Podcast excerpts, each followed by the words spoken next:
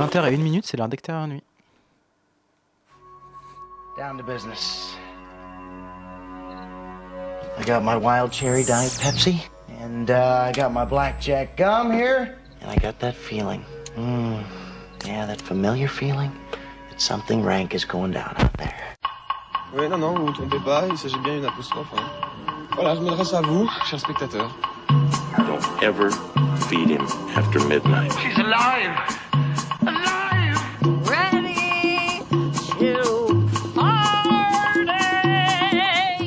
Sorry, Dave.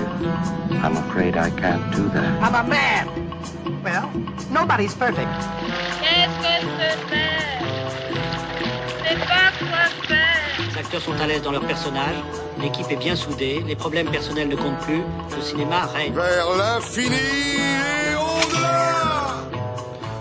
Bonsoir à tous. Ce soir au programme, la saison 2 des Revenants, un retour sur l'image manquante de Ritty Pan qui était il y a deux ans à un certain regard et qui était sur Arte également il y a six mois après sa sortie. Euh, un retour sur la sortie sur la ressortie pardon du final cut de Blade Runner, la revue de presse de Louise comme d'habitude. En deuxième partie, une discussion sur Seul sur Mars de Ridley Scott et enfin un retour sur Mon Roi de Mai Wen sorti la semaine dernière.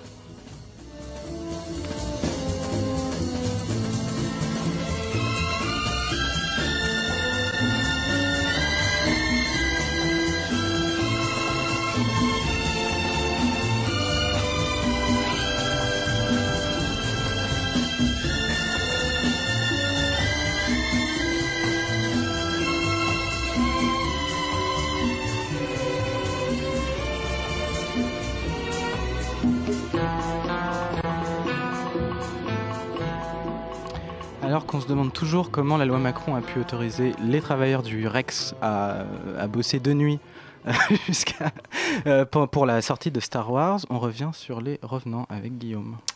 Très bien. Euh, c'est un lien tout à fait cohérent. Non mais ça m'énerve vraiment. Non mais, non, mais ça c'est deux secondes. hein. C'est vraiment un truc. non, euh, je, me souviens- je me suis rappelé de la chronique de Louis tout à l'heure, la semaine dernière sur, sur Star Wars, et en fait, je me suis rendu compte qu'on faisait travailler des employés du cinéma du Rex de nuit. En fait, vraiment, on, on est, on est arrivé à un point de recul social. Et en fait, dans aucun texte sur le, sur le, sur le, sur le, sur cette opération de com de, de, Lucas, enfin de Lucasfilm et de, et de Disney, on a lu de trucs sur le, sur le travail de nuit des, gens. Enfin, bon, je sais pas ce que vous en pensez, mais enfin, je trouve ça dégueulasse. Euh, voilà, donc bah, on est avec Guillaume donc pour la saison 2 des Revenants. Exactement. Euh, la saison 1 qui avait, qui avait créé beaucoup d'attentes, euh, puisque c'était la voilà qui avait qui était suivie environ par euh, 1 million, 1,4 million de spectateurs tout de même, qui, a été la série, la création originale de Canal la plus suivie de, de l'histoire euh, de la chaîne. Et voilà, et on, attendait beaucoup la suite, surtout qu'elle arrive euh, trois ans après.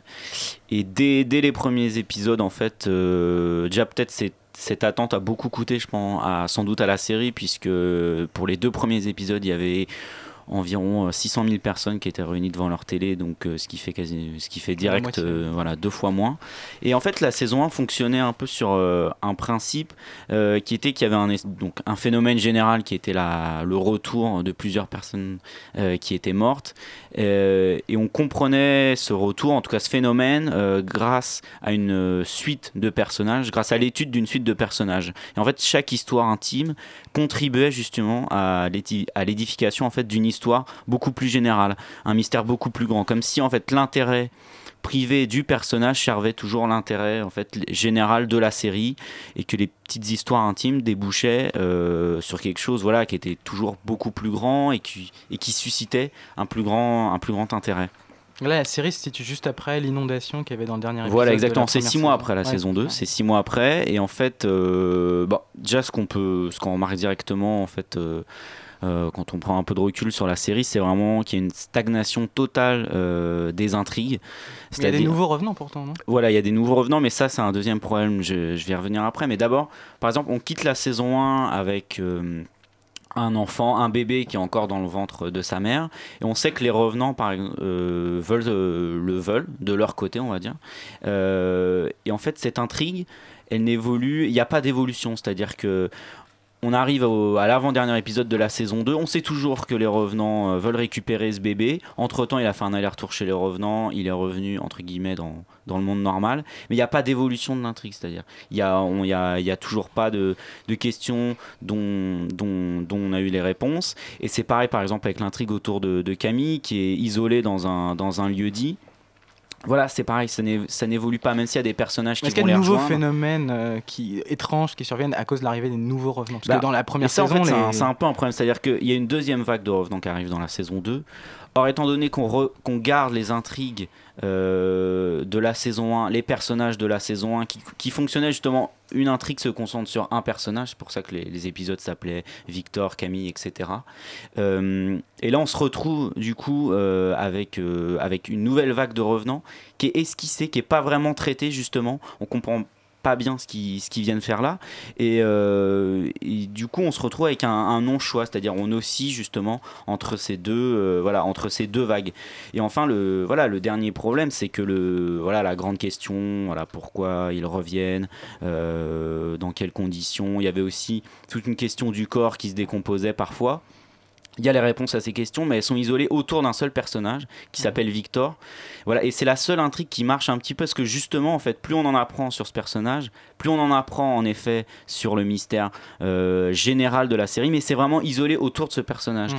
Et même la, même la, un peu la résolution. On ne sait pas s'il y aura une saison 3. S'il y a une saison 3, en tout cas, ça sera sans doute un retour du phénomène, mais pas du tout avec les mêmes personnages, donc dans, Mhm. donc dans un autre lieu.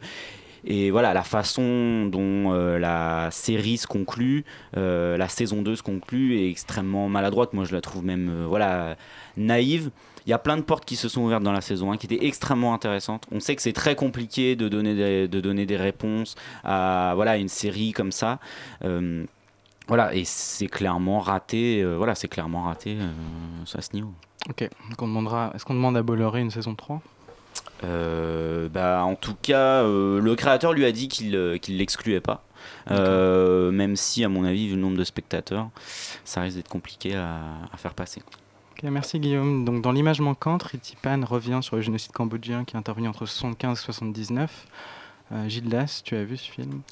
Oui, je l'ai revu. Il était passé euh, à Cannes euh, en 2013 et il avait eu le prix euh, Un certain regard. Et il était Et passé sur Arte Il six était mois passé, après il était passé sur Arte et là il sort au cinéma.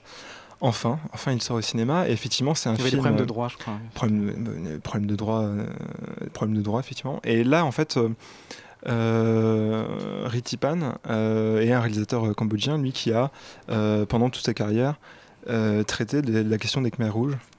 Effectivement, de l'intervention des communistes euh, extrémistes euh, au Cambodge. Et voilà, ça a fait à peu près toute sa carrière. Et là, ce film traite encore de ça. Euh, et l'image manquante, cette image manquante dont il traite, et dont il a toujours traité en, fin de compte, c'est l'image des déportations des intellectuels, les images d'exécution qu'il n'arrive pas à trouver et qui, au fur et à mesure de ses films, ne parvient pas, à- enfin, il ne parvient jamais vraiment à rendre compte de la cruauté qui a été celle de- qu'il a connue. Donc, quel moyen il utilise ici pour figurer euh? Alors, lui décide, euh, décide maintenant de parler de ses propres souvenirs, parce qu'il a, été, euh, il a été déporté avec sa famille. Donc euh, là, c'est un film très très personnel, contrairement à, à- à ses qui précédents films. Qui parlaient pas vraiment de lui. Qui parlaient pas, pas vraiment de lui. Là, vraiment, c'est, euh, il reconstruit une chronologie familiale, une chrono- la chronologie familiale qui reconstitue, reconstitue la chronologie de son pays, et il traite des souvenirs de son enfance. Et ces souvenirs-là, il essaye de les boucher, enfin, il bouche les trous de cette chronologie par, par un dispositif très particulier qui est une maquette, une maquette avec des figurines qui vont, euh, qui vont expliciter des choses qu'il raconte en voix off euh, pour rendre compte de quelque chose que le cinéma n'a pas euh, n'a pas capté.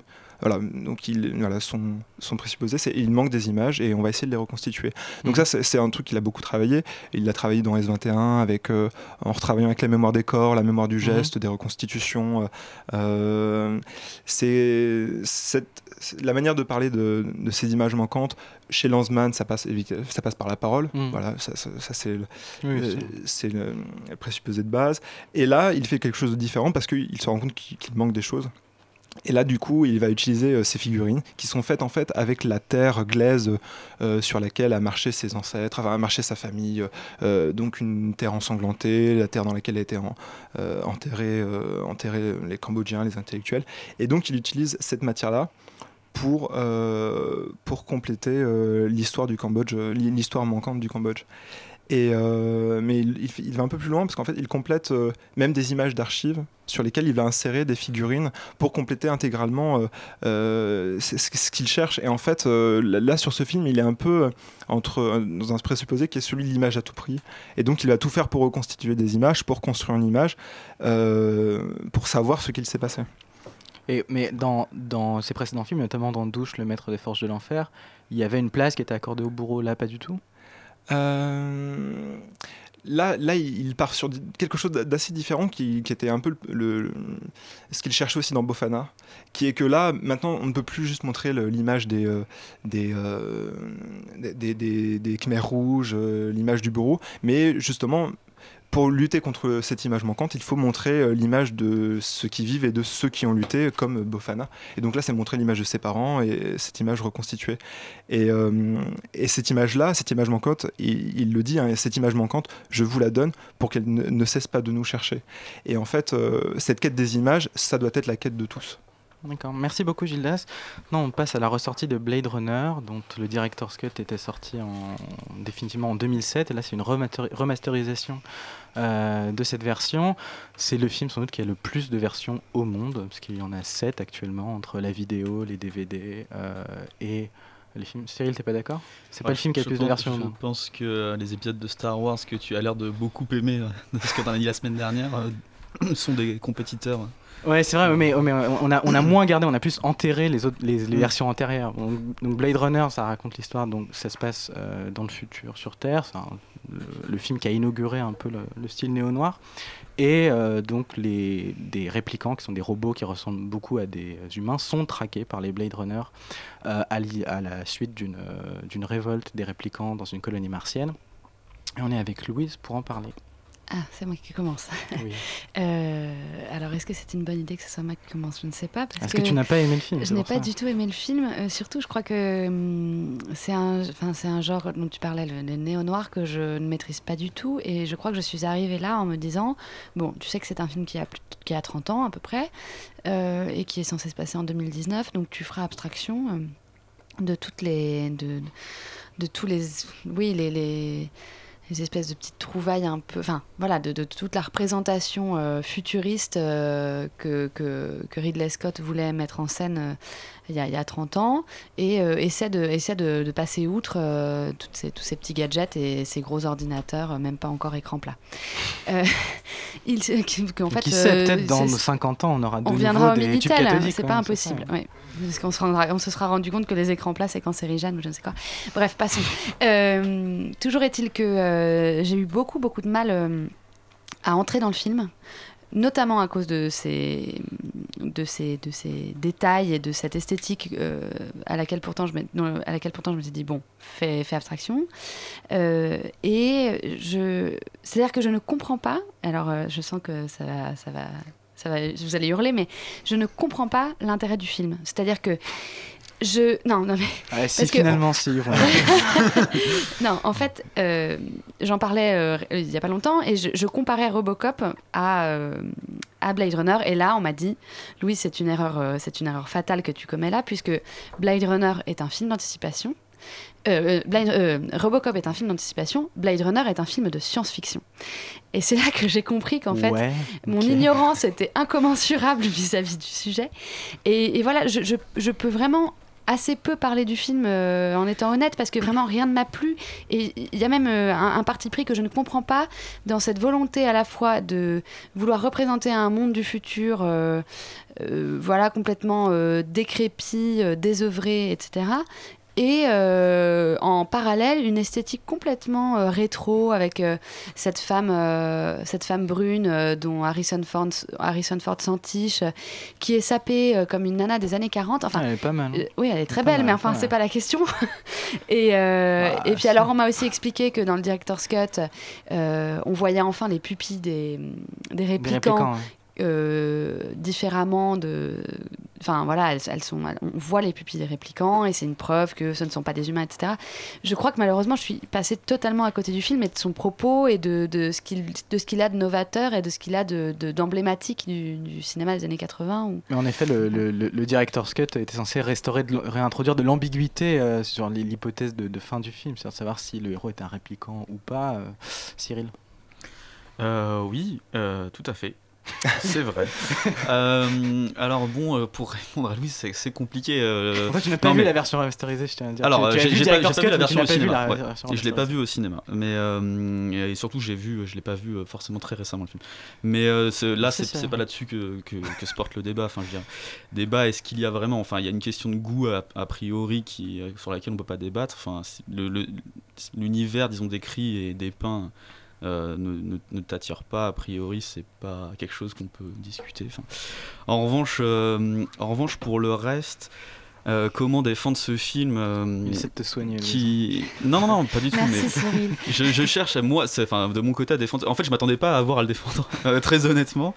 Je pensais que c'était un film qui euh, depuis le temps pour le coup avait euh, réussi à convaincre euh, à la fois le grand public et disons les sphères un peu plus euh, peu plus hautes euh, de, la critique ou de l'étude de, de films Euh, mais bon euh, c'est intéressant justement de voir qu'il reste des, gens qui, ne sont pas convaincus. Moi, je, sais- que, enfin, ce qui, est frappant dans le film, c'est que malgré son, son, au-delà de son scénario, disons, qui, est pourtant pas, pas, enfin, moi je trouve pas nul, il a, il a une manière de mettre en scène qui est très propre au film noir, euh, son histoire qui est très confuse, on va dire. Enfin, globalement, le personnage principal n'est pas le moteur du film, il comprend à peu près rien, et du coup, le spectateur est, parfois un peu entre chien et loup, il ne sait pas trop qui suivre et à, qui s'attacher. Et, euh, en fait, malgré ce- cette espèce de, de- difficulté narrative, on va dire, il a réussi à fédérer surtout justement en fait sur son sur l'esthétique visuelle et sonore en fait c'est un, qui est un autre gros point qui, ont, qui sont les deux points qui ont en fait vraiment irrigué toute une tout, Oui, c'est vrai que tout un genre sonore de Blade Runner a, beaucoup Euh, marqué. euh, voilà, le, le, tra- travail de, euh, de Van- Vangelis sur le film, euh, on peut encore le. Enfin, on en voit les traces encore aujourd'hui dans, dans, tout, dans toute la, la musique euh, rétro 80 qui, qui est très à la mode en plus euh, ces dernières années. Et euh, voilà, en fait, c'est un film qui, euh, je trouve, ne fait pas vraiment de concessions, disons, mainstream, en tout cas, euh, enfin.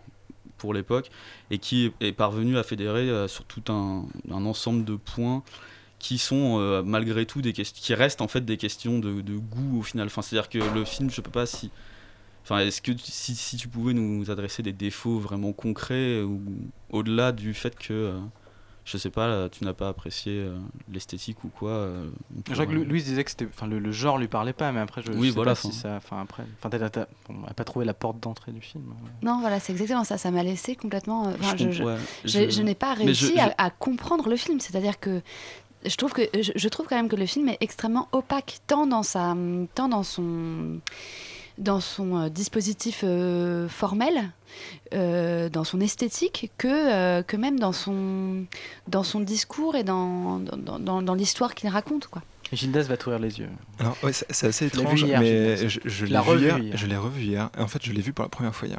Donc, Ah, euh, comme Ah. ça, je lâche les informations. Et en fait, je l'ai revu pour la première fois.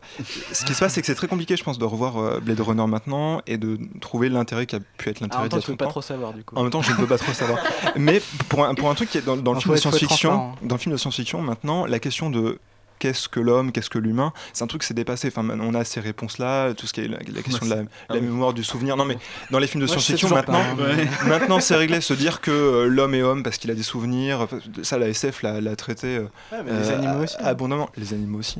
Et euh, mais il y a quelque chose qui reste assez, enfin, qui moi m'a surpris. Coucou à Camille Brunel. Il y, a- il y a quelque chose moi qui m'a quand même surpris. euh, alors, après avoir pourtant vu euh, des- beaucoup de films de SF, ce qui m'a surpris, c'est que euh, même si la question de qu'est-ce enfin, de qu'est-ce qu'être humain est assez vite évacuée, reste la question de pourquoi, euh, pourquoi les réplicants, enfin pourquoi tuer les réplicants alors qu'on ne sait pas bien ce qu'ils ont fait, on sait voilà, ils sont pas là, ils n'ont pas tué des personnes, enfin les quatre euh, réplicants qui vont être assassinés n'ont pas tué quelqu'un, et c'est assez beau de se rendre compte que la vraie problématique du film, c'est de dans Blade Runner, en fait, euh, l'histoire de Blade Runner, c'est qu'on a créé des humains qui sont, enfin plus que des humains et qu'on a réussi à créer une, entité supérieure à nous et, que c'est pour ça qu'on les tue et qu'on se retrouve avec un, un, un grand méchant, enfin qui est, qui est quand même un grand méchant de, de film, qui euh, en fait à la fin euh, n'abandonne pas mais, mais se laisse mourir parce que, parce que de toute manière il est bien supérieur à nous et, et qu'il voit des choses que nous nous ne voyons pas parce que nous ne sommes que des hommes. Et ça c'est bien. Et donc, du- ouais, mais pourtant, il y aura- il y, aura un Blade Runner 2. Enfin, je veux dire, c'est, Ouais, Est-ce que c'est des questions vraiment, vraiment non réglées? Euh, Non réglé, non. euh, Enfin, réglé, je, pardon. je vais citer. Oui, enfin, réglé, non. J'avais compris ta question.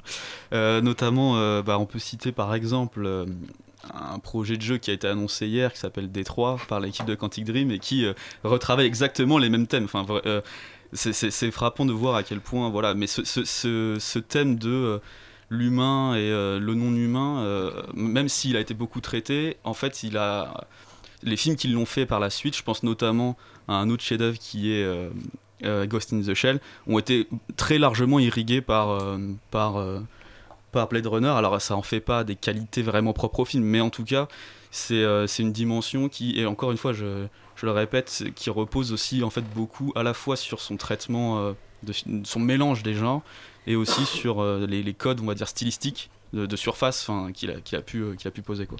Et donc si on n'est pas sensible à, cette esthétique-là, on, perd énormément du film. Euh, merci Cyril. Euh, donc de l'eau a coulé sous les ponts, on le verra tout à l'heure entre Blade Runner et Seul sur Mars. Maintenant, c'est l'heure de la revue de presse de Louise.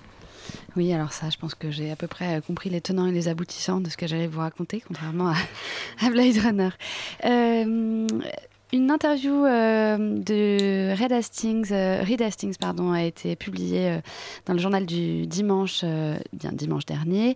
Le, le- le patron de Netflix faisait une, petite, une petite halte à Paris pour, le, pour lancer son service de séries et de films à la demande en Europe du Sud. Il vient de relever les compteurs de ses abonnés. donc il est venu aussi relever les compte- le compteur de ses abonnés européens. Le lancement l'an passé de son catalogue de films et séries en France, Allemagne, Autriche, Belgique, Suisse et Luxembourg lui a rapporté 2 millions d'abonnés sur près de 70 millions dans le monde. Euh, D'ici à 2020, Netflix euh, voudrait, euh, voudrait passer la barre des, des- des 100 millions. D'ici à 2018, pardon. Netflix espère passer la barre des 100 millions d'abonnés. Alors là, Reed Hast- Reed Hastings était donc à Paris pour le lancement de, Netflix en Italie, en Espagne et au Portugal. Euh, et il se donne 7 ans, comme aux États-Unis, pour séduire un tiers des téléspectateurs dans ces trois pays. Euh, il indiquait que Sky en Angleterre était très fort lorsque, lorsqu'ils sont arrivés. Et euh, malgré tout, la Grande-Bretagne est le, pays européen qui a le plus d'abonnés à Netflix. Ils, ont, ils sont 7,1 millions d'abonnés. Donc ça, ne l'inquiète pas tellement.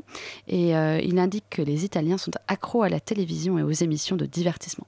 Possiblement parce que les femmes ont les seins quasiment nus. Mais enfin bon, ça c'est une autre histoire. Euh, et alors, euh, Netflix aurait entre 200 000 et 700 000, euh, 700 000 abonnés euh, en France. Les chiffres ne pas, n'ont pas été révélés par le patron de Netflix. Il, précise juste qu'il est très satisfait des résultats et, que, et ce, malgré une concurrence assez, âpre. Et il, il indique qu'en France, notre meilleur ennemi reste Canal+, ou plutôt Canal Play. Et il, euh, il raconte, on a eu souvent l'occasion d'en parler avec Rodolphe Belmer, dont euh, le départ m'a beaucoup surpris, dit-il euh, non sans gourmandise. Canal+, c'est le service de VOD. de. Exactement, c'est le service de VOD euh, de Canal+. Et Reed Hastings a ajouté J'attends l'offre Molotov de Pierre, Lesclu- de Pierre Lescure, une plateforme de 80 chaînes accessible via une navigation intuitive. Donc voilà, Canal Play euh, est visiblement en train de se moderniser. Et euh, on, lui a aussi posé quelques questions sur euh, le modus vivendi actuel euh, entre lui et la France, étant donné que la France est appelée le, pays de l'exception culturelle et que le, ministère de la Culture a voulu encadrer l'activité de Netflix avec beaucoup de difficultés, voire carrément pas de succès. Et le, patron de Netflix a répondu que la question de la chronologie des médias les avait empêchés de proposer des films pendant 36 mois après leur sortie en salle. Il, il indique que c'est une contrainte et parce que nous ne, participons pas, nous ne participons pas au financement des films, nous ne bénéficions pas de subventions. Mais quand on produit des films, la règle des 36 mois tombe. Donc il n'est pas content parce que euh, il dit qu'il a que les inconvénients et, et pas les avantages. Euh, Et, euh, et, euh, on l'a interrogé aussi sur, euh, sur la, la redevance des télés du net que Delphine Ernotte souhaite mettre en œuvre. Et Hastings a répondu qu'il n'était pas inquiet, que Netflix s'acquittait des 20% de TVA sur ses abonnements. Il a ajouté Notre siège européen est aux Pays-Bas et nous respectons les lois en vigueur. Pour le moment, nous ne payons pas d'impôts sur les sociétés car nous perdons 80 millions d'euros par trimestre à l'international. Ouais, C'est une bonne raison. Donc ils font de l'évasion fiscale. en Voilà, exactement. Ils font totalement de l'évasion fiscale. Euh, en parlant de Delphine Ernotte, la présidente de France Télé passait aujourd'hui son grand oral devant la commission euh, des affaires euh, culturelles de l'Assemblée nationale. Elle s'est engagée aujourd'hui sur un déficit zéro en 2016, revenant donc sur sa prévision annoncée mi-septembre d'un déficit de 50 millions d'euros. Et euh, les, députés, euh, ont, les, députés ont voté euh, le 19 octobre une légère hausse des moyens de France Télé, mais ça ne suffira pas, ça ne suffira sans doute pas à, éponger cette dette de 50 millions. Et la présidente s'est engagée mercredi à faire l'autre moitié du chemin via des économies. Donc, on lui a demandé comment, faire pour, pour obtenir ce déficit zéro. Elle a indiqué que pour 2016, ce- pour 2016, ce ne seront pas des réformes structurelles, mais conjoncturelles qui seront mises en œuvre. Euh, elle a indiqué on aménage nos grilles, on renégocie certains contrats, on utilise mieux la multidiffusion On pour licencie Pujadas peut-être. ils vont aussi sans doute euh, un, un- un plan, de- un, un plan, un plan De départ social, un, volontaire. un plan de départ volontaire serait pas serait pas exclu euh, de toute évidence. Euh, et donc elle, a, elle a indiqué je ne lâcherai rien sur le plan des économies. Euh, il se trouve que le plan d'économie, en l'occurrence, portera à court terme sur les charges variables. Et ça signifie que l'entreprise veut préserver les parts de recettes affectées à la création, mais souhaite discuter des niveaux en valeur absolue avec le ministère de la Culture. En clair, elle pourrait vouloir revoir ses obligations d'investissement.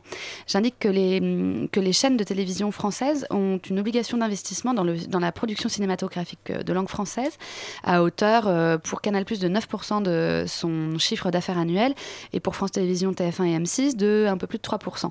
Et donc là, ça signifierait en fait que... euh, elle voudrait, elle voudrait réduire euh, cette enveloppe euh, destinée, euh, destinée à la production cinématographique parce qu'en fait, ça ne ça rapporte pas assez d'argent selon les dires des diffuseurs.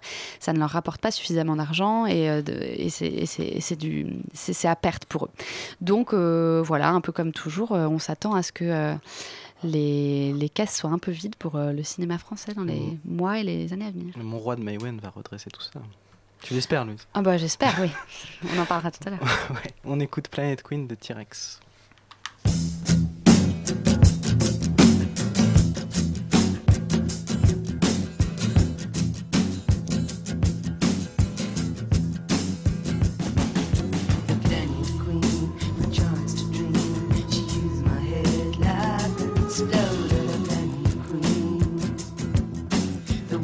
Same. I am to blame. She used my head like a revolver. The words the same.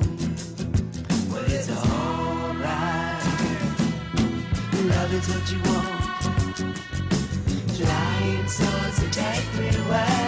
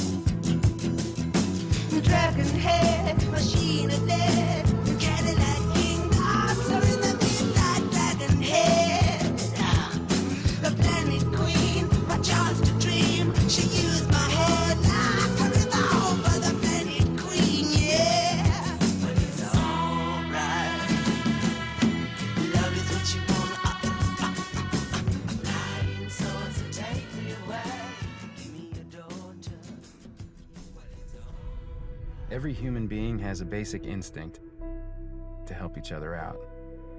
If a hiker gets lost in the mountains, people coordinate a search.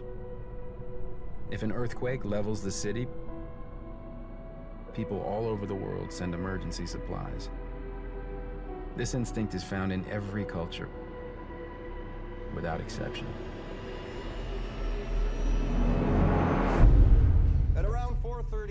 Venons d'écouter la bande-annonce, un bout de la bande-annonce de Seul sur Mars, le dernier film de Ridley Scott, dans lequel Matt Damon, à l'issue d'un accident qui est intervenu euh, sur la planète rouge, se retrouve seul sur Mars. Euh, Gildas. Ah oui, il se retrouve Comment se- s'en sortir Ah, il s'en sort. euh, pff, je vais pas, je vais pas. Spoiler. Je vais pas. spoilé, je suis spoilerman. J'ai le droit de spoiler. Non, il s'en sort euh, parce que c'est un botaniste brillant euh, qui écoute de la musique des années 80 et. Lui, il euh, aime qui- pas trop la musique des années vu- 80. Il aime pas trop, mais bon, il a vu les Gardiens de la Galaxie, et donc il s'en sort et puis euh, et puis c'est Matt Damon, donc euh, tout, tout va bien. Non, ce qui est, ce qui est un petit peu, je je vais commencer par, par dire quelque chose du titre. Le titre original en anglais, donc c'est The Martian. Donc Ouais. le martien. Comme tu l'as bien dit. hein. J'ai bien dit, j'ai fait effort. progrès. Alors que le titre en français est Seul sur Mars. Donc moi je suis allé voir le film en me disant. Tu sais pourquoi euh, Je sais pourquoi. euh, je sais que c'est adapté de. Ouais, c'est à cause de Seul au monde. Enfin, c'est, c'est une- en fait, Ah, c'est donc- une- Comme d'habitude, en France, on fait des références. des on, on fait des, des- des grandes références. Donc, donc super. Donc je suis allé voir ce film en me disant. Ah, un grand film euh, sur la solitude spatiale, euh, comme on aime et, et comme c'est toujours bien. Et en fait, pas du tout. Et euh, ce n'est pas du tout un. Enfin, c'est un pseudo-film sur la solitude, la solitude horrifique qu'on connaît de chez Rid- Ridley Scott, donc qui est celle d'Alien, qu'on connaît aussi euh, avec Gravity euh, et aussi dans, dans Interstellar. Et en fait, c'est un film sur où la solitude héroïque, le fait que quelqu'un arrive à s'en sortir tout seul et pff, par des, des débrouilles, il se débrouille Enfin, comme tout il peut. seul, tout seul. tout seul, enfin, pff, On vient le chercher, quoi. On vient le chercher tout seul, mais il s'en sort euh, en faisant un, un genre de MacGyver de l'espace lui, il gigantesque. s'en serait sorti, mais tranquille. quoi. Il s'en serait sorti évidemment. Et donc, en fait, Seul sur Mars est un film de sauvetage. Euh, on le voit de toute manière très bien avec les ellipses qui s'étalent sur des mois et des mois, où en fait euh, tout ce qui pourrait être un petit peu euh, très intéressant dans un film sur la solitude spatiale, qui est comment quelqu'un peut s'en sortir au bout de, de 4 mois sur une planète seule, et ben c'est évacué. C'est complètement évacué. Donc effectivement, on voit comment il s'en sort au bout d'une semaine. Voilà, il, il prend des, excré- des excréments, il en fait des pommes de terre, c'est super. Mais la question de lui, Ah, il comment s'en va sort un peu, mais il a pas de chance. Quoi. ah, il a, Il a pas de peau, il a, il a- il a pas de peau, mais en Il même pas de temps. c'est euh, que sa culture de patates explose, etc. Et voilà, mais il a pas de chance parce que ça reste un film comique. Donc faut quand même qu'il ait un, Ah, un peu pas de drôle, hein. chance. C'est assez drôle, Ouais, mais ouais. euh, c'est aussi assez potache. Enfin, c'est. euh, non, c'était pas très marrant. Enfin, il y a des surgissements comme ça de drôles, mais qui ne le sont pas vraiment. Ce qui reste drôle, c'est que ça reste un film un peu. un genre de télé-réalité du futur euh, de, de lui qui se met en scène à faire des selfies où en fait ce qui reste intéressant c'est pas lui qui, qui fait de la vidéo euh, en train de enfin la vidéo journal parce qu'il va mourir mais c'est lui qui doit envoyer des selfies et montrer aux gens qu'il est vivant et de Mhm. tout c'est toute la population mondiale qui le regarde C'est ça que c'est c'est plutôt un film qui, qui a la même modestie que celle des productions un peu euh, vidéo de Matt Damon. C'est-à-dire qu'en gros, il, euh, il essaie de voir euh, comment. Enfin, c'est un film, c'est un essai un peu. Enfin, c'est un essai potage quoi sur euh, comment est-ce qu'on euh, comment est-ce qu'on fait un film tout seul. Enfin, c'est ça. Enfin, Matt Damon, il est. C'est moins un film sur la solitude de Matt Damon, un film sérieux qu'un film qui essaie de voir comment on peut faire un ce que ça donnerait à un, un mec qui, qui essaierait de, de produire des films tout seul sur Mars, j'ai mais, l'impression. mais ce qui est gênant c'est que lui fait des vidéos pour lui-même donc c'est- le vidéo journal Ouais, pas des que, vidéos qui sont quand il essaie de dialoguer avec la Terre euh, lors des- au tout début, euh, absolument mais du coup c'est une nature d'image un peu différente et ces images là qu'il envoie euh, C'est la grande invention formelle du film. C'est Incroyable. c'est une, une fausse grande in- invention formelle. Non, non, enfin, c'est un film d'un mec qui ne se retrouve jamais seul, en fait. Mm. On le fait passer pour quelqu'un d'héroïque parce qu'il est seul et qu'il s'en sort, et en fait, il n'est jamais seul. Comme on le voit dans les montages, les, les montages euh, qui, qui, euh, des gestes qui sont faits sur la Terre et que lui reproduit sur Mars. Il y a deux, trois fois comme ça dans le film qui montrent vraiment qu'il est, qu'il n'est pas seul du tout. Donc si c'est pas un film sur la solitude, Pierre-Henri, c'est un film sur quoi? Hein, C'est pas un film opaque en tout cas, hein. pas, pas comme euh, Blade Pas Runner. comme Blade Runner. Non, là tout est bien bien donné d'avance, y a pas de souci. C'est un film qui est pas désagréable mais pas très emballant non plus. C'est un film moi, qui m'a laissé un peu, euh, un peu, euh, voilà, indifférent. C'est, ça empile les clichés du cinéma hollywoodien. Donc il y a le patron un peu débonnaire de la NASA, euh, la chinoise temps, c'est un film frigide. sans méchant du tout. Enfin, Ah c'est un oui. film où il y a, où y a À un absolument moment, aucun on- obstacle. on pourrait en fait, croire hein. que l'agence spatiale chinoise, ce sont les méchants, mais non. Non, Oui, ouais, ils collaborent. ouais, Donc, il contraire, scènes en chinois qui durent deux minutes. Voilà, il y a le petit noir génie de l'astronomie, euh, de l'astrophysique plus exactement, qui trouve évidemment la solution au problème spatial. Incroyable. Euh, on est complètement. Enfin, oui, c'est censément un film sur la solitude, mais on est complètement. La question du temps est complètement évacuée. Le temps est compté en sol. Alors, moi, j'ai pas compris ce que c'était les sols. Ah, c'est les jours martiaux en fait. Ouais, Martiaux. mais c'est. C'est les- martiens, pardon. Je pense que ça reprend des histoires d'orbite et ro- de rotation, tout ça. Donc, euh, ce qui se passe entre le sol 150 et le sol 450, on ne sait pas du tout. Mais euh, ça n'a pas l'air d'être un problème. Il arrive toujours à cultiver ses patates. Effectivement, il se trouve connecté en permanence avec soit la base de la NASA, soit euh, les, autres astronautes qui sont dans une station or- orbitale et qui vont venir le chercher. Euh, il y a des chats très improbables, on croirait qu'ils sont, on croirait presque qu'ils sont sur Facebook, enfin, c'est assez bizarre. Euh, et puis on est donc pendant futur, hein. deux heures et demie avec une sorte de géotrouve-tout euh, martien, quoi. Enfin, Mars qui ressemble aussi au désert du Nevada, donc l'image est assez moche, faut quand même dire ce qui c'est est. vraiment dégueulasse, Voilà. Euh, comparé très, à d'autres films très, sur très l'espace, genre Interstellar ou même Gravity qui étaient inté- intéressants du point de vue de l'image, là c'est pas du tout intéressant. Euh, Jessica Chastain rempile évidemment après Interstellar dans son meilleur rôle, je pense qu'on peut le dire. Elle doit avoir trois expressions un peu euh, dans les deux heures et demie. En même temps, elle écoute de la disco. Ouais, ouais, et bah oui, parce que bon, il faut que quand même que le film soit gentiment misogyne pour dire que, ok, elle est capitaine, elle est chef, mais elle écoute de la musique de merde. Et le seul truc qui va rester, même après l'implosion des patates, c'est la musique de merde que, que lui va être obligé de se taper jusqu'à la fin, jusqu'à ce qu'il euh, jusqu'à ce qu'il se soit secouru, et que nous, on va être obligé de se taper jusqu'au générique final, qui est quand même la chanson de Gloria Gaynor, I Will Survive. Mais qui est une très belle chanson. Voilà. Enfin, moi, je et donc là, on, pense qu'en fait, c'était un film complètement second degré, quoi. Guillaume qui adore aussi cette chanson, euh, est-ce que tu as aimé Ah bah évidemment, Coupe du Monde 98. bah, Euh, évidemment.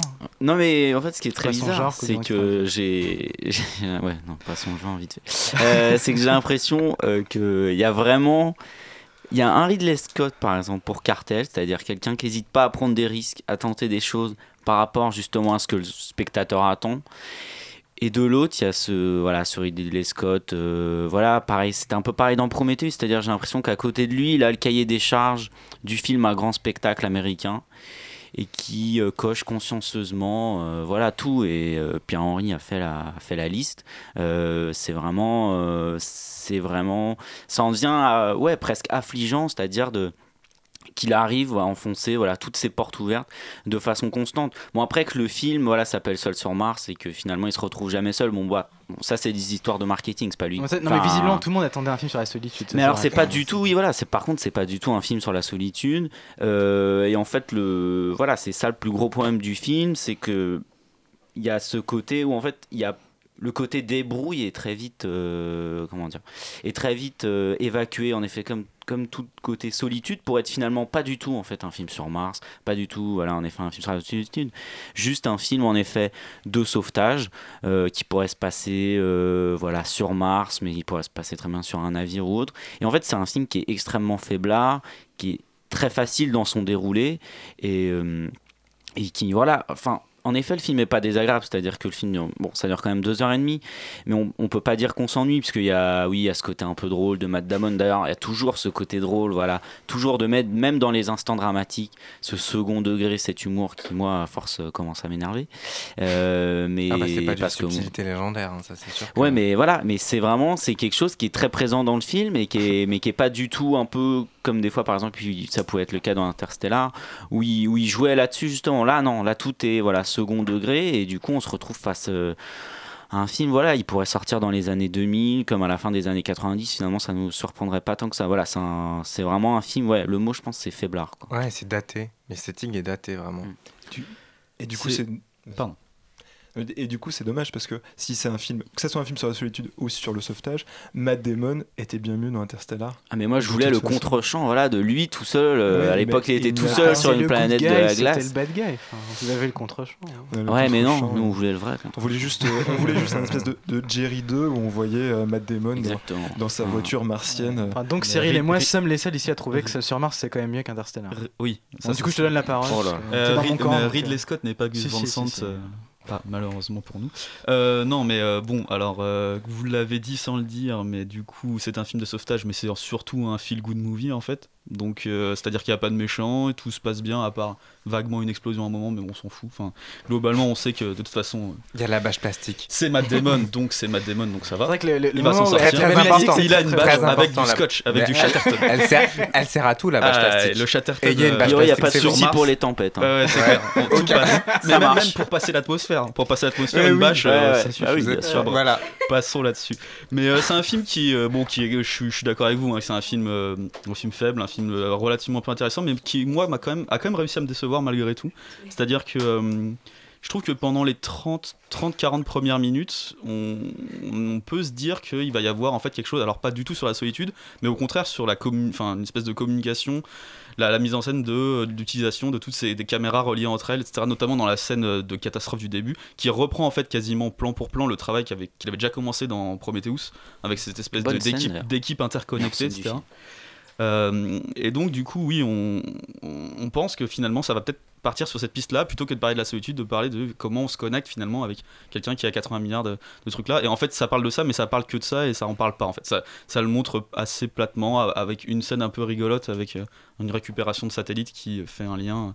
En fait on réplique les mouvements à la fois sur Mars et sur Terre et on réplique les scènes aussi, et du coup, euh, sur un film qui fait 2h30, bah, on réplique beaucoup de choses, et c'est pas forcément très euh, engageant. Mais ça reste toujours moins lourd et moins pompeux que Interstellar. C'est un fait, Alexander, nous sommes d'accord. D'accord. On va pas recommencer le débat sur, Non, euh, non, sur Interstellar. y a pas de non, mais il y débat. a, non, mais il y y a un truc. Non, mais il y a un truc. que Moi, je trouve pas mal dans le film. C'est, c'est toujours le, le, le déca- Enfin, le film, bon, euh, effectivement, est pas, est pas, est coche des cases, etc. Est pas follement original, mais il y a ce, il y a ce truc pas mal du, du, du décalage. Enfin, le, le personnage essaie des trucs. C'est un film. euh, moi, je, moi, je, je suis pas d'accord avec toi, sur, euh, Guillaume, sur le fait que le, le bricolage, on le quitte assez vite. J'ai l'impression plutôt que tout est fait dans l'impréparation Mhm. et dans le bricolage. Ce qui est pas mal dans le film, c'est l'idée que, en fait, même si la fin est très très prévisible, le film arrive de- dans sa narration quand même à ménager, je veux dire, euh, non pas des effets de surprise, mais quand même des trucs de. En fait, on, on- on ne, sait jamais, on ne sait jamais bien justement ce que- ce qu'on peut inventer comme image après. C'est-à-dire que le- les. les, euh, Il y, a, il y a une sorte d'impréparation permanente qui est à l'œuvre dans le film, même si, bon, évidemment, le film est très calculé, etc. Mais il y a une malheureusement- forme, il y a une forme de, il y a une forme de côté non préparé qui, qui est, moi, que je trouve assez léger, enfin, qui permet de. Malheureusement, c'est c'est quand même c'est un peu regrettable que cette, euh, ce bricolage et cette espèce d'inventivité termine par est-ce qu'on va essayer arriver à refaire Iron Man? C'est un peu un peu triste. C'est un peu un peu un peu. non mais, y a- non mais et, et- et- et la fin est, est- enfin la déception de la fin qui est très qui est très attendue. Enfin je dirais qu'on s'attend à être, chiante, la fin, on s'attend non mais on s'attend à être déçu mais euh, ce qui est pas mal c'est que cette déception s'accompagne de, de- au contraire d'une euh, du fait que les images pour le coup sont calculées enfin sont en- comme calculées en direct en fait. C'est-à-dire que tout à coup le film passe en direct. Alors qu'il y avait toujours un temps de un temps de différence. Moi, moi c'est ce, ce passage là que je trouve euh, je trouve plutôt pas mal pas, pas mal fait non Mais non, parce que enfin justement au début en effet il y a ce bricolage euh, et d'ailleurs euh, bah voilà le premier quasiment c'est au niveau des patates. Mm. on peut se dire est-ce que ça va réussir ou pas? Oui non Ouais. si on n'a pas vu le film ça peut paraître bizarre comme ça. Euh, on sait pas si ça va réussir. Mais après après même s'il y a du bricolage euh, voilà j'oriente l'antenne là on Ouais, fait tourner dans ce sens-là. du film, c'est le Oui mais on direct sait que ça va ça, marcher. tu sais que ça va marcher après Oui, t'as as compris oui, non, mais sûr, compris il y a pas de ça voilà donc c'est du faux bricolage c'est euh, c'est voilà on met du scotch par sur un sparadrap où il y a déjà du scotch ça sert à rien. Finalement, le film doit tout à Agnès Varda et à ses patates. D'accord, ok. c'est c'est bonne référence. Je suis sûr qu'il a pensé à ça. Euh, on écoute Mogwai, My Father Making.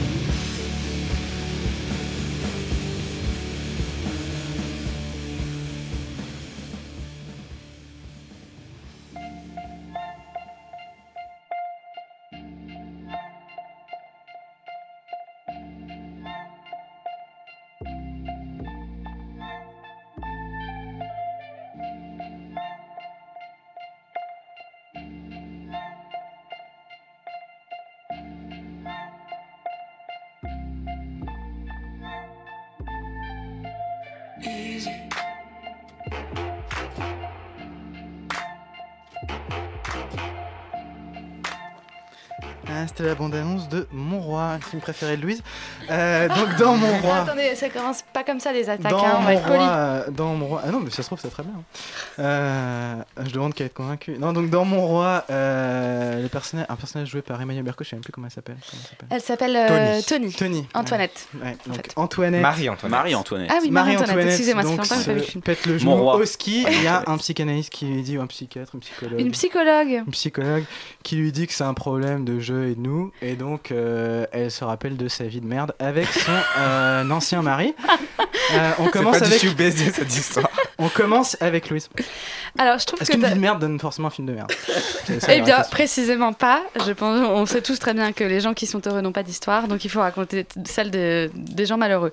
Euh, je te trouve pas très objectif dans ta façon de résumer le film, Alexandra, Ah, si elle se pète le genou, on lui dit que c'est un problème de relation entre Oui, euh, mais son tu jeu dis et ça d'un air désinvolte et méprisant. Et donc elle se souvient de sa vie qui est une vie de merde. Enfin, c'est vrai, c'est vraiment ça. Euh, ben non, mais ce n'est pas qu'une vie de merde, sinon elle serait pas malheureuse comme ça, je pense. Bref, euh, on va commencer par. gens qui la font souffrir. Commençons par le commencement. Euh, il se trouve que c'est un film qui a été présenté à Cannes, à la- en compétition officielle. Qu'à Cannes, il a été, euh, il a été euh, torpillé par la, tri- par la critique, Bâché. bâché, souillé, enfin voilà. Je pense que c'est un très bon film. Euh, et, euh, et je pèse mes mots. Je pense que c'est un film très réussi. Et je pense que c'est un film que beaucoup de gens n'ont pas compris et que beaucoup de gens ont trouvé débile, alors qu'il dit beaucoup, beaucoup, beaucoup de choses très justes et très intéressantes sur ce que c'est qu'une relation amoureuse qui, qui, déconne. Et euh, je trouve que la, la, la façon dont Maïwen traite le sujet et la façon dont elle met en scène le sujet est nettement plus brillante et nettement plus intelligente que ce que les gens ont bien voulu croire et que ce que tous les misogynes de la place de Paris et d'ailleurs et d'ailleurs euh, ont, ont appelé un film hystérique. C'est-à-dire que Serge Kaganski le premier, hein, disons-le, mais Hmm. bien d'autres avec lui. Euh, si ça avait été... euh, Si ça avait été Maurice Pialat qui avait fait le film, dont Ah on dit très souvent, attends, attends, je police termine, tout, dont, je- dont- oh dont on dit très souvent que Maïwen est une héritière. Je sais pas si c'est vrai, je sais pas si c'est faux, et euh, je suis pas là pour le, pour le dire. Mais si ça avait été un homme qui avait tourné ce film, jamais, jamais le, le, le qualificatif d'hystérique n'aurait été employé pour parler de ce film. Il se trouve que Maïwen réussit à faire quelque chose sur la. Sur, oui, elle- dit une vérité hyper profonde sur ce que c'est qu'une relation amoureuse qui, euh, qui, la- qui dévore une femme et qui en même temps euh, euh, qui- la rend extrêmement heureuse et qui en même temps la, la démolit de- de- jusqu'à jusqu'à enfin qui la démolit jusqu'au bout. Et je sais pas pourquoi, euh, les, gens n'ont pas vu que c'était beaucoup plus intelligent que, ce- que qu'on en dit. C'est-à-dire qu'elle a une, euh, elle a une force dans, dans, la façon dont elle tourne, enfin dans, la façon dont elle tourne les scènes, dans la longueur qu'elle donne aux scènes, dans la façon dont elle monte son film euh, et dans la, dans la vérité qu'elle trouve dans ses personnages, qui est quand même, euh, je trouve, saisissante. Et ça ne se voit pas beaucoup au cinéma français, dans le cinéma français, et je trouve que c'est quand même suffisamment rare pour être noté. Après, allons-y, hein, débattons. Non, mais disons, par rapport à ce que tu dis, Louise, ce qui, me- ce qui, ce qui me pose problème, c'est que c'est un film qui ne fonctionne que sur des moments de crise. Et disons que, à force de n'avoir que des pleurs, des cris, etc., j'ai du mal à croire d'une part qu'on puisse aller vraiment au fond des choses. Et en plus, c'est un film du coup dans lequel il n'y a pas de crise. C'est-à-dire, en fait, c'est en perm- Enfin, j'ai j'ai l'impression qu'on est sur un ton. En fait, c'est un film très très monotone. Enfin, je sais pas, Pierre-Henri? Non, non, je trouve pas du tout. Il n'y a pas que des moments de crise. Sinon, il y, a beau- il y a beaucoup de moments où on rit dans le film aussi. Enfin, moi, tout oui, le non, mais ce que je veux dire, c'est que c'est des moments toujours qui sont, euh, qui sont à, un, à un- à un volume maximum. Bah C'est-à-dire oui, que et c'est hein l'histoire d'une passion. Tu voudrais que ça soit Oui, un non, volume disons- minimal Non, c'est non, pas mais- possible. Oui, non, mais disons. Moi, alors, moi, j'ai beaucoup aimé le film. J'abonde entièrement dans le sens de l'huile, euh, de Louise, pardon. De l'huile de l'huile. Je glisse sur l'huile. Euh, je trouvais que le film partait mal. L'histoire de la scène avec la psychologue, j'ai trouvé lourde. Je pense qu'elle n'aurait pas dû être montée, en tout cas à ce moment-là du film. Euh, les allers-retours avec euh, l'établissement de rééducation, c'est quelque chose d'assez classique et qui finit par être un peu lassant. Mais je trouve que l'histoire est d'une telle force que moi je me suis laissé complètement emporter par ça. quoi. Et les deux personnages joués par Vincent Cassel et Emmanuel Barco, il faut quand même citer Emmanuel Barco qui est incroyable dans le film, euh, sont géniaux. Enfin, il n'y a pas, il y a pas d'autre mot. Euh, je trouve que ce qu'on. Voilà, j'abonde dans le sens de lui dans le fait que si ça avait. Si, ça, si par exemple le personnage joué par Emmanuel Berco avait été un homme, on n'aurait jamais dit qu'il était hystéro.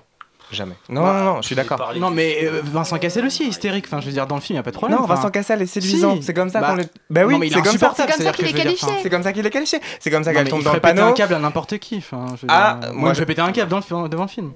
Non, non, non, non. Bah, si, Non. si. Enfin, moi, j'ai envie N'importe de rentrer en qui- film et lui casser la gueule, mais c'est- clair. Enfin, Alors si t'as alors si, ça t- si t'as cette envie-là, c'est que le film t'a fait quelque chose quand non, même. mais je pense que le, le- le- le fi- le film, le film repose sur le même genre de supercherie que celui que met en place euh, Vincent Cassel. C'est-à-dire que c'est un film qui Mais s'affiche c'est comme ça qui le est comble de, le fort. sponta- de la spontanéité, etc. Alors que c'est le comble du calcul. Je veux dire, c'est le comble de euh, du piège émotionnel, c'est le comble de du chantage à l'émotion, c'est le comble de tout ça. Ah je veux bah, dire. moi je veux bien être piégé comme ça tout le temps alors. Mm. Mais non, Oui, parce que non, moi, ce que je trouve très fort, on adopte le même comportement que le personnage de, de, de la fin d'un film. Alors Bah que oui, ce comportement est oui, insupportable. Mais que- précisément. Mais c'est ça qui fait la force de Maïwen en non, tant que réalisatrice, c'est qu'elle arrive à, que- à créer un personnage qui nous embarque en tant que spectateur en même temps qu'il embarque Emmanuel Berco. Oui. Voilà, Non, le problème, c'est le personnage de que tant, tant- tant qu'à dire que c'est un film qui se mélange à la vie, c'est-à-dire qui, qui rend indistincte la frontière entre le public et le film, euh, dans ce cas-là, on ne peut juger ce film qu'à l'aune de, de, de comportements réels. C'est-à-dire, dans ce cas-là, il faut juger réellement et les gens qui aiment ou qui n'aiment pas le film et les personnages eux-mêmes. C'est-à-dire qu'il n'y a plus aucune. C'est un film qui abolit toute, toute distance, qui prend au piège en abolissant toute distance. Mais Je suis pas d'accord du tout. Je trouve que c'est un film qui a une dimension cathartique éminemment, euh, peu- éminemment, euh, extrêmement forte. C'est ça qui fait que toi tu trouves que on abolit la frontière, mais pour moi c'est un film cathartique et qui est, mais euh, qui est, qui est très bienfaiteur en fait au fond, Enfin, extrêmement bienfaiteur parce que on en a tous eu un dans sa vie, hein, un pervers narcissique, hein, euh, quelle que soit la forme qu'il prend, euh, quel que soit euh, le temps qu'il a passé dans votre vie, on, est, on a tous été un jour ou un, un jour ou un autre confrontés à ce genre de mec ou ce genre de nana parce que les, les- deux sont valables et, euh, et, et c'est ça. Et moi, ce que je trouve très fort aussi chez Maïwen, c'est que c'est quelqu'un qui s'empare des sujets qui, qui, qui foutent la honte. C'est quelqu'un qui sait très très bien filmer l'embarras, la honte, la gêne. Elle dit tout ce que les gens n'osent pas dire. Et c'est pour ça que tout le monde pense que c'est une grosse conne et que tout le monde pense que elle fait des films d'hystéro. Mais c'est quelqu'un qui, qui sait vraiment appuyer là où ça fait Il y a mal. une scène de sexe au Et, début qui est euh, très belle. Et, euh, et voilà, elle est, moi je la trouve, enfin, franchement, Sur ce hein, thème-là. je trouve qu'elle est, euh, je trouve que vraiment, elle dit des choses que peu de cinéastes disent aujourd'hui, quoi. Elisabeth. Euh, moi, je te rejoins complètement, Alexander. Je trouve pas, je suis pas aussi extrême que toi. J'ai pas non plus détesté le film, mais euh, ce que ce que vous appelez recherche de vérité, moi, j'ai l'impression que c'est quand même une tactique de l'épuisement. C'est-à-dire que c'est ce que tu disais, ça, ça hurle, ça pleure, ça. Enfin, je veux dire, le, alors. Tu peux dire que c'est ce que ça, ce que fait une, ce que fait une passion. Ok, c'est une montagne russe. Ok, ça marche. Moi, j'ai quand même l'impression un petit peu d'être prise en otage. Il y, a- il y a une prise en otage émotionnelle qui, qui pour moi est pas enfin qui, qui devrait pas être là et l'histoire surtout devrait pas avoir besoin de ça pour fonctionner et surtout quand on parle de, de perversion narcissique dans ce cas-là euh, enfin je, je viens de repenser à, à Senso de euh, de Visconti. Pour le coup, je trouve que c'est un film qui est très beau et très fort sur euh, la perversion narcissique et, et une histoire d'amour qui finalement se, se termine en catastrophe. Pourquoi? Eh bien parce qu'on est C'est- complètement... C'est l'innocent. Pardon Non, c'est l'innocent. Senso. Ah bah il y a aussi l'innocent qui parle. Et euh, pourquoi Parce que le, le- on est, on est, enfin précisément parce qu'on est du point de vue de l'héroïne qui est aveuglée par cet homme, quasiment jusqu'au dernier moment. Là, euh, cette structure en flashback, pour moi, elle est, elle est inutilement alambiquée. Pourquoi? Parce que on est on n'est pas en fait du point de vue d'une femme qui se reconstruit son, histoire amoureuse, c'est-à-dire que depuis, c'est pas depuis le présent, elle repense sa relation par bribes et elle se, enfin c'est-à-dire elle, elle, revit cette désillusion. Là c'est complètement, on est dans un surplace narratif d'un côté et dans un truc complètement linéaire de l'autre. Donc ces deux histoires entremêlées finalement ça construit vraiment rien. Je me suis quand même vraiment emmerdée. Il y a quelques points positifs. Je trouve que Louis Garrel est très très drôle dans le film et ça m'a ça m'a un peu sauvé parce que c'est le seul qui, qui, qui a l'air d'être quand même euh, clairvoyant dans l'histoire. Les autres, moi j'ai quand même l'impression, tu vas me dire qu'ils sont aveuglés par l'amour, je sais pas, moi j'ai quand même l'impression qu'ils sont très cons et qu'en plus ils sont hyper nombrilistes et hyper snobs. C'est, c'est, je veux dire, c'est des personnages qui sont détestables, tous, même elle. C'est, j'ai- vraiment un problème d'attachement. Guillaume? Euh, oui, euh, en fait, moi, le gros, enfin, le principal problème du film euh, qui arrive dès le début, pour moi, c'est le personnage de Vincent Cassel, qui, je suis tout à fait d'accord avec toi, Alexander, qui, qui est mais absolument insupportable dès le début, en fait. Et Oui. on nous demande d'être dans une situation. euh, d'être à la place, donc on adopte le point de vue d'Emmanuel Berco, donc d'être dans cette situation, en fait, de, voilà, l'amour rend aveugle. Donc elle, elle est aveugle de ça, mais on nous demande de partager cet aveuglement. Mais elle n'est pas du tout aveugle jusqu'au bout. Enfin, je veux dire, Non. je sais pas ce que tu entends par aller jusqu'au bout ou ne pas se rendre compte jusqu'au bout, mais le film est construit de telle manière qu'on a quand même toute une partie de l'histoire qui, qui est filmée après la fin de la relation. Mais justement. Et donc, on, a, on, on nous donne ce, ce- enfin, voilà, cette distance sur l'histoire qui est aussi très intéressante. Et je trouve ça. Je trouve le film est moins une histoire de couple qu'une histoire de l'impossible conversion d'une relation à deux à une relation à trois, parce qu'elle tombe enceinte très tôt dans le film. Et c'est ça l'élément perturbateur que personne, ne, que personne ne semble voir, ou parce qu'on pense que c'est une, une trame linéaire comme ça, mais en fait le fait qu'elle tombe enceinte va, cristalliser, va cristalliser complètement la, euh, l'impossibilité de cette passion à se convertir en une histoire de famille en fait. Et il y a des moments très beaux, très forts, un peu nostalgiques, où après le divorce, euh, ils se retrouvent à trois, euh, à un moment donné dans l'appartement d'Emmanuel Bercou qui n'est plus à ce moment-là avec Vincent Cassel, et ils, ils se recréent une cellule familiale qu'ils n'auront jamais vécue ensemble.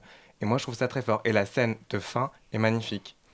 quand, quand je parlais d'aveuglement, je parlais du fait justement que c'est une femme qui repense son histoire, qui revoit, enfin qui revit son histoire d'amour depuis le présent. Du coup, j'aurais bien aimé que ce soit pas une construction totalement euh, linéaire. Enfin, tu vois ce que je veux dire? Ça aurait pu être beaucoup plus intéressant qu'on ait euh, son aveuglement, puis petit à petit une prise de compte, parce que c'est ça ce que ça raconte la deuxième euh, temporalité. Le, enfin, c'est une prise de compte. Cette prise de compte, elle, n'a jamais lieu. C'est une longue traversée linéaire, un peu bébête quoi.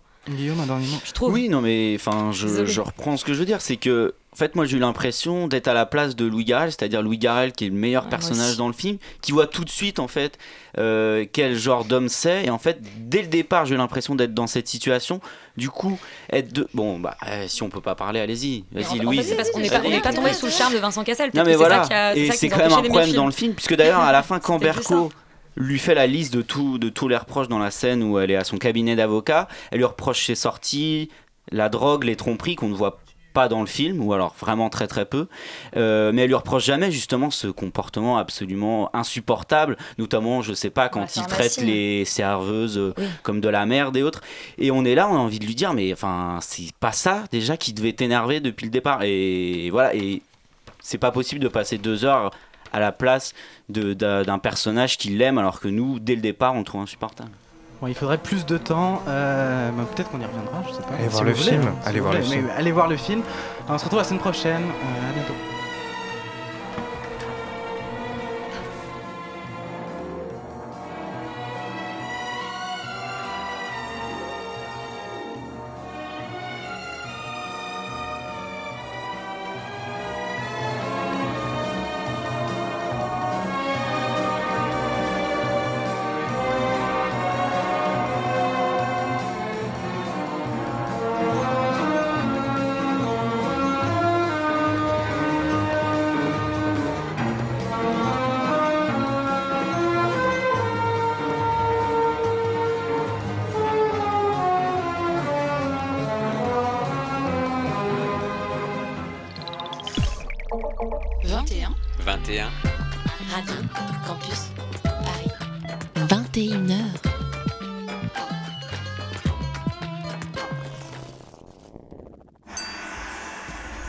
Radio Campus Paris, partenaire du Petit